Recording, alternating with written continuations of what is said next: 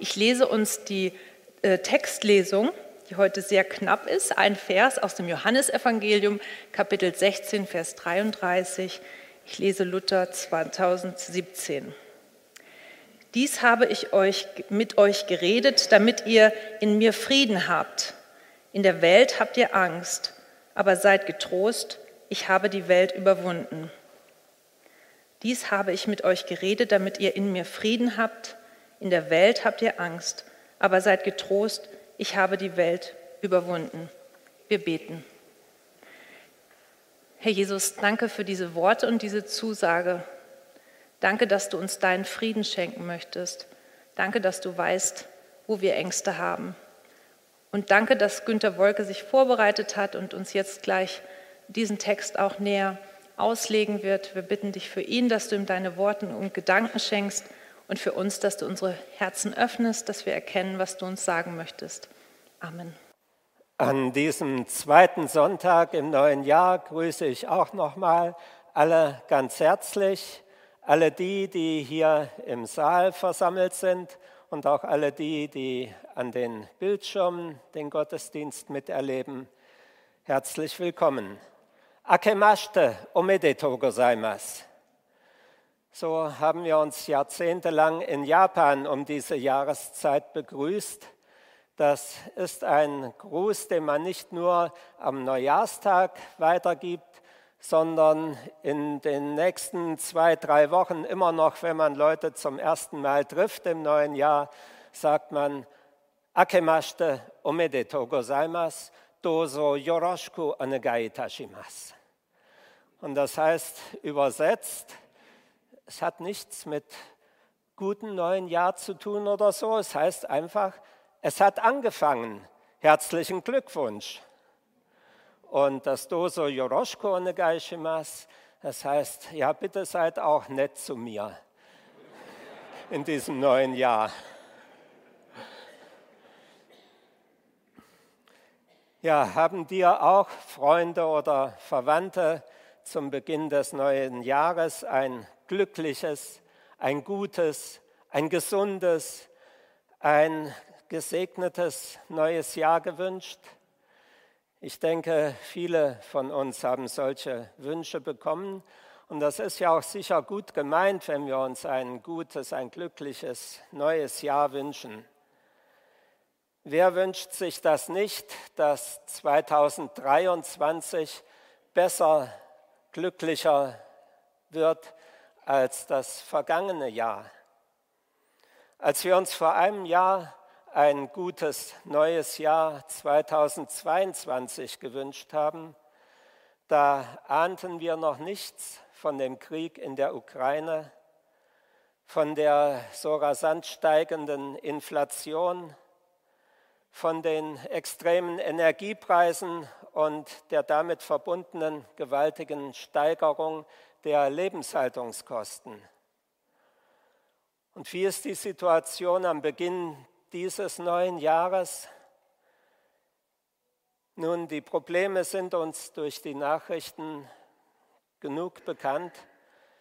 Wir erleben bei jedem Einkauf im Supermarkt, dass man an der Kasse mehr zahlen muss als vor einem Jahr dass im Margarinebecher vielleicht zum selben Preis nicht mehr 500, sondern nur noch 400 Gramm Margarine drin sind. Man merkt es kaum. Die Becher sehen nicht viel kleiner aus, aber wenn man drauf schaut, ist weniger drin. Und man muss trotzdem viel bezahlen dafür. Ein Ende des Krieges ist nicht in Sicht. Manche Leute befürchten sogar die Ausweitung auf einen dritten Weltkrieg. Löhne und Renten steigen nicht so stark wie die Preise. Corona, Grippe und andere Kinderkrankheiten breiten sich weiter aus. In Kliniken und Pflegeheimen fehlt Personal, einige Medikamente sind nicht lieferbar. Ein gesundes neues Jahr. Ja, das braucht man wirklich. Da kann man nur beten, dass Gott einem hilft, dass man nicht plötzlich schwer krank wird oder einen Unfall hat, Denn ob man sofort einen Platz in einer Klinik bekommt, das ist nicht mehr garantiert. Muss man da nicht ein grenzenloser Optimist sein und die Realität ausblenden, wenn man sich ein gutes, glückliches, fröhliches neues Jahr wünscht? Zwar geht es uns in Deutschland noch relativ gut im Vergleich zu vielen anderen Ländern auf dieser Welt, aber die Unsicherheit ist auch hier groß. Viele Menschen haben Angst vor der Zukunft. Was sagt uns da die Bibel in so einer kritischen Situation? Kann Gottes Wort uns Hoffnung geben? Ich denke, ja. Denn erstens, Jesus weiß, wie es uns geht.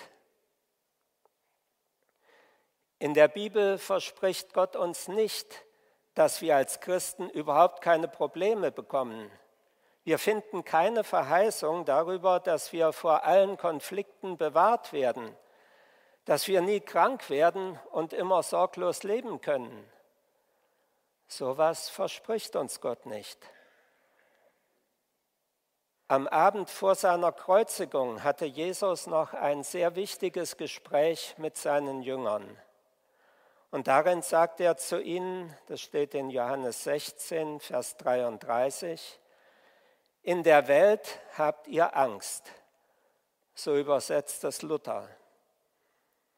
In der Welt werdet ihr hart bedrängt. Das ist die neue Genfer Übersetzung.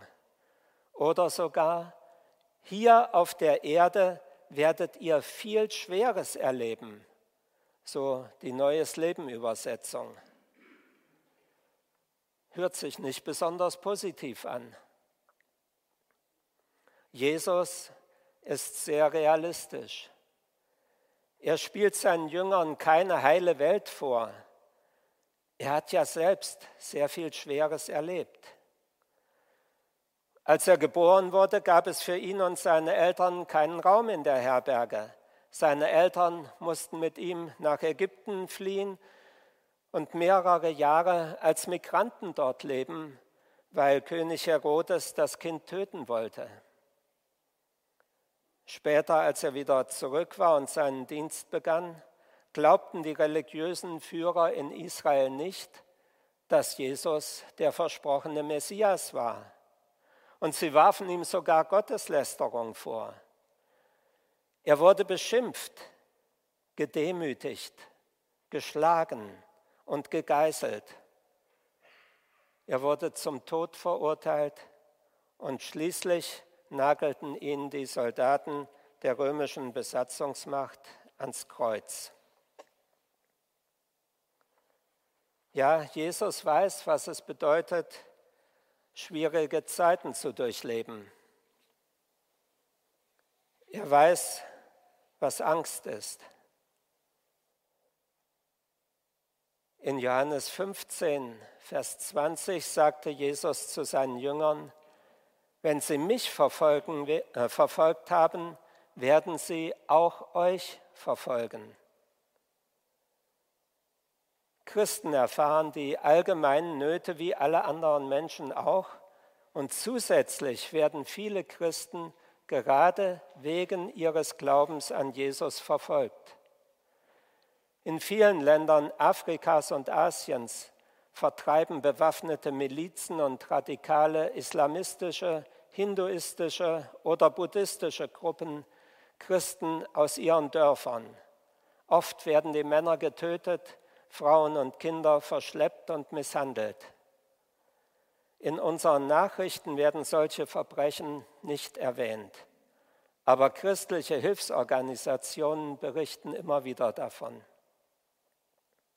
Probleme, Herausforderungen, Notsituationen und Verfolgung sind nichts Außergewöhnliches, sondern können uns alle, jeden von uns, mehr oder weniger hart treffen. Das kann eine Krankheit sein, der Verlust des Arbeitsplatzes oder familiäre Not oder finanzielle Not. Das können Angriffe auf unseren Glauben sein durch antigöttliche Strömungen in der Gesellschaft, in den Medien, in Schulen und an Universitäten. Der Gegenspieler Gottes versucht ständig, die Nachfolger Jesu hinterlistig zu umgarnen und zu deprimieren. Jesus weiß das. Lässt er uns nun mit diesen Nöten allein? Lässt er uns ohne Schirm im Regen stehen? Nein, er ist ein Gott, der uns sieht, wie uns die Jahreslosung verspricht. Ein Gott, der sich um uns kümmert und uns helfen kann. Das haben wir am vergangenen Sonntag in der Predigt gehört und meine Schwester Inge Weidemann hat zu dieser Jahreslosung dieses Bild gestaltet. Gott sieht uns. Er sieht uns alle, jeden Menschen auf der Welt und er sieht jeden Einzelnen. Er weiß genau, wie es dir heute geht, welche Sorgen und Ängste dich belasten. Ja, und er ist nicht nur ein Gott, der dich sieht, sondern auch ein Gott, der dich liebt und der dir helfen möchte. Und damit kommen wir zum zweiten Punkt. Jesus ermutigt und gibt Hoffnung. Er hat damals seine Jünger vorbereitet auf die Schwierigkeiten, die sie erleben werden. Er hat ihnen seinen Tod angekündigt, seinen Weggang von dieser Welt hin zu seinem himmlischen Vater. Er wusste, dass die Jünger darüber zunächst tief traurig sein werden. Aber er konnte sie trösten und konnte ihnen Hoffnung machen. Deshalb sagt er, in Johannes 16, Vers 7, es ist gut für euch, dass ich weggehe, denn wenn ich nicht von euch wegginge, käme der Helfer nicht zu euch. Wenn ich aber gehe, werde ich ihn zu euch senden.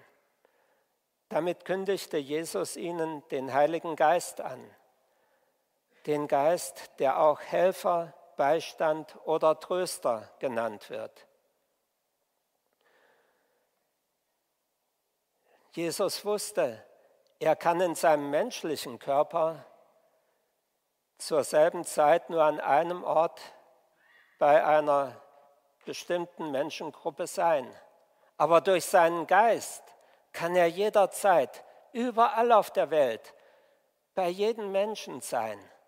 Das ist doch viel besser, als wenn er nur mit dem Körper eine begrenzte Wirkungsmöglichkeit hat.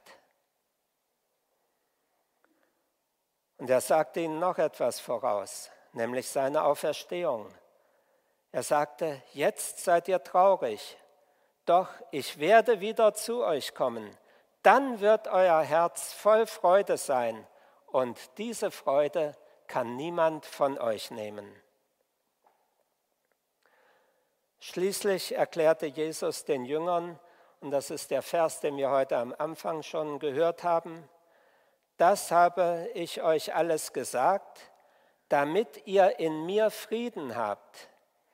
In der Welt habt ihr Angst oder Bedrängnisse, aber seid getrost. Ich habe die Welt überwunden. Ich habe die Welt besiegt, wird es auch übersetzt. Und die Welt das kann einmal das sein, was um uns herum alles geschieht. Das können die listigen Angriffe durch Mächte der Finsternis sein. Das können aber auch in unserem Herzen Ängste oder auch ganz egoistische Bedürfnisse, Lieblosigkeit sein. Alles, was uns irgendwie negativ beeinflussen möchte. Aber Jesus sagt, das sage ich euch, damit ihr in mir Frieden habt. seid getrost, ich habe die Welt überwunden.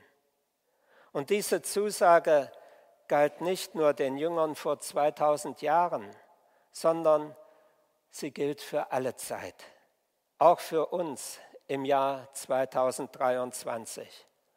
Wir dürfen ganz getrost und gelassen in das neue Jahr gehen, obwohl wir mit Schwierigkeiten und Nöten rechnen müssen. Im Vertrauen auf Jesus können wir trotzdem Trost und Frieden im Herzen haben. Warum? Weil Jesus die Welt schon besiegt hat.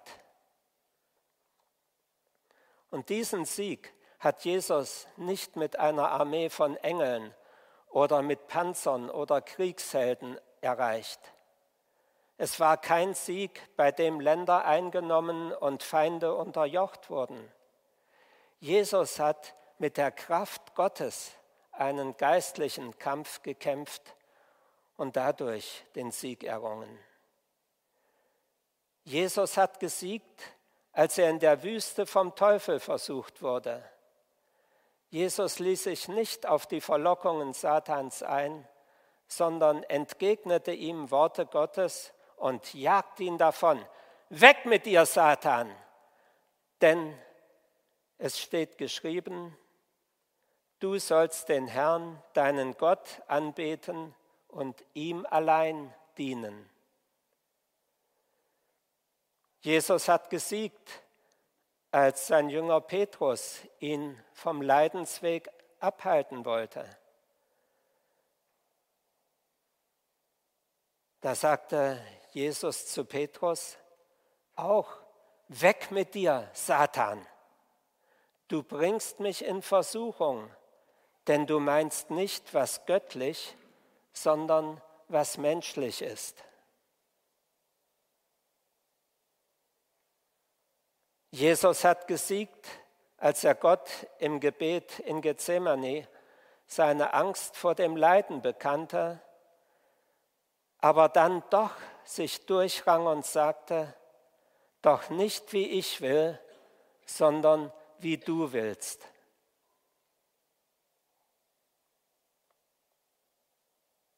Er hat nicht versucht, sein Leben mit aller Macht zu bewahren sondern er war bereit, Gottes Willen zu tun, auch wenn ein schwerer Weg vor ihm lag. Und Jesus hat gesiegt, als er am Kreuz rief, es ist vollbracht. Mit seinem Tod hat er die Strafe für unsere Schuld auf sich genommen und Gottes Heilsplan erfüllt. Nachher beim Abendmahl werden wir besonders daran erinnert, dass Jesus seinen Leib, sein Leben für uns hingegeben hat, dass er sein Blut für uns vergossen hat. Jesus hat gesiegt, als er dann am Ostermorgen aus dem Grab auferstanden ist. Weil Jesus dem Vater gehorsam war bis zum Tod, konnte er seine eigenen Bedürfnisse zurückstellen und die Angriffe Satans überwinden und schließlich auch den Tod besiegen. Der auferstandene Herr ist mehrmals den Jüngern und auch anderen Menschen begegnet. Als er den Jüngern zusprach, Friede sei mit euch, da wurden die Jünger wieder froh, dass sie den Herrn sahen, so wie Jesus es vorher versprochen hat. Ihr werdet eine Zeit lang traurig sein, aber ich werde wiederkommen zu euch. Und dann werdet ihr Freude haben, die niemand von euch nehmen kann. Da wurden die Jünger froh, dass sie den Herrn sahen. Ihre Traurigkeit wurde in Freude verwandelt, so wie Jesus es versprochen hatte. Und 50 Tage später, an Pfingsten, erfüllte Jesus auch die andere Verheißung und sandte den Heiligen Geist auf die Jünger. Und in der Kraft dieses Geistes wurden sie mutige und vollmächtige Zeugen von Jesus. wie wir in den spannenden Berichten in der Apostelgeschichte nachlesen können. Zwar erlebten die Apostel auch viel Widerstand durch die führenden Priester. Sie wurden ins Gefängnis gesperrt.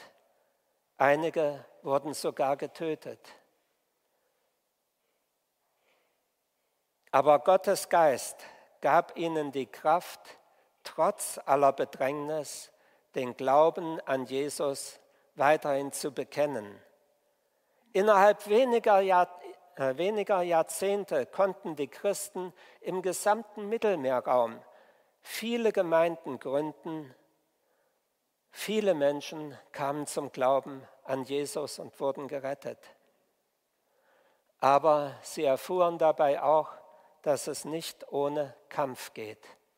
Ja, in der Welt habt ihr Angst, Bedrängnis, müsst Schweres erleben. Der Apostel Paulus beschreibt seine Erfahrungen so im zweiten Korintherbrief Kapitel 4. Wir sind von allen Seiten bedrängt, aber wir ängstigen uns nicht. Wir sind oft ratlos, aber wir verzagen nicht. Wir leiden Verfolgung, aber wir werden nicht verlassen. Wir werden unterdrückt, aber wir kommen nicht um.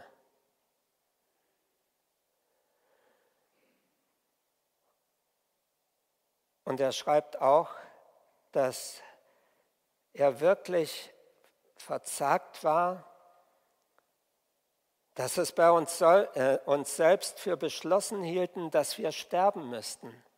So weit war er in der Not, hat die Angst, hat die Gefahren erlebt. Und dann schreibt er, das geschah aber, damit wir unser Vertrauen nicht auf uns selbst setzen sollten, sondern auf Gott, der die Toten erweckt, der uns auch aus solcher Todesnot errettet hat und erretten wird. Auf ihn hoffen wir, dass er uns auch in Zukunft erretten wird.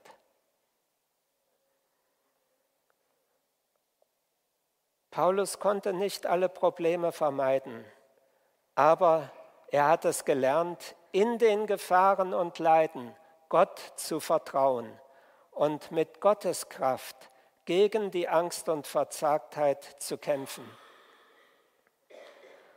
Und er gibt uns im Epheserbrief gute Anweisungen, wie auch wir gegen solche Angriffe Satans bestehen können. Da schreibt er, werdet stark durch den Herrn und durch die mächtige Kraft seiner Stärke. Legt die komplette Waffenrüstung Gottes an, damit ihr allen hinterhältigen Angriffen des Teufels widerstehen könnt. Die geistlichen Waffen, die Gott uns zur Verfügung stellt, sind einmal der Gürtel der Wahrheit. Wir sollen authentisch sein, wir sollen bei der Wahrheit bleiben. Der Schutzpanzer der Gerechtigkeit. Wir sollen nicht falsche Urteile sprechen, Menschen nicht falsch beurteilen, sondern bei der Gerechtigkeit bleiben. Die Bereitschaft, das Evangelium des Friedens zu verkünden, egal wie die Menschen darauf reagieren. Aber bereit sein, das Evangelium des Friedens mit Gott zu verkünden. Und der Schild des Glaubens, den wir vor uns halten können und damit die giftigen Pfeile des Bösen abwehren können. Und der Helm des Heils, der uns Gewissheit, Zuversicht gibt, dass wir gerettet sind, egal was uns geschieht. Und auch wenn wir leiden und getötet werden, dass wir dann trotzdem gerettet sind, ewiges Leben bei Gott haben. der Helm des Heils, ist eine wichtige geistliche Waffe für uns. Und das Schwert des Geistes, das ist das Wort Gottes. Das Wort Gottes kann uns immer wieder neu ermutigen, kann uns Wegweisung geben, kann uns zeigen, wie wir weiterleben können. Ich weiß nicht, mit welchen Ängsten, Nöten oder Herausforderungen du in das neue Jahr gegangen bist. Vielleicht mit Sorgen wegen einer schweren Krankheit oder mit Angst vor bevorstehenden Prüfungen oder einer neuen Aufgabe, die dir sehr schwer erscheint oder vor Angst vor dem Verlust der Arbeitsstelle oder dich bewegen Fragen und Zweifel in Bezug auf den Glauben. Oder du wirst gerade wegen deines Glaubens gemobbt oder angegriffen. Was es auch sein mag, du darfst deine Ängste und Nöte im Gebet vor Gott bringen. Und du darfst mit den Verteidigungswaffen, die Gott uns gibt, die Angriffe Satans abwehren. Dabei kann es hilfreich sein, wenn du mit anderen Christen darüber sprichst und ihr gemeinsam betet. Wir haben das so erlebt, als Gott uns in die Mission gerufen hat. Als wir noch in der Bibelschule in der Ausbildung waren, da war noch nicht so ganz klar, was wir tun, wo wir hingehen sollten. Und wir bewarben uns dann bei der Allianzmission. Und die brauchten zu der Zeit nur Missionare für Japan. Ja, wir hatten vorher so gebetet, Gott, wir sind bereit, überall hinzugehen, wo du uns hinschickst, aber bitte nicht nach Japan, denn wir hatten Angst vor der so ganz anderen Kultur und vor der Sprache.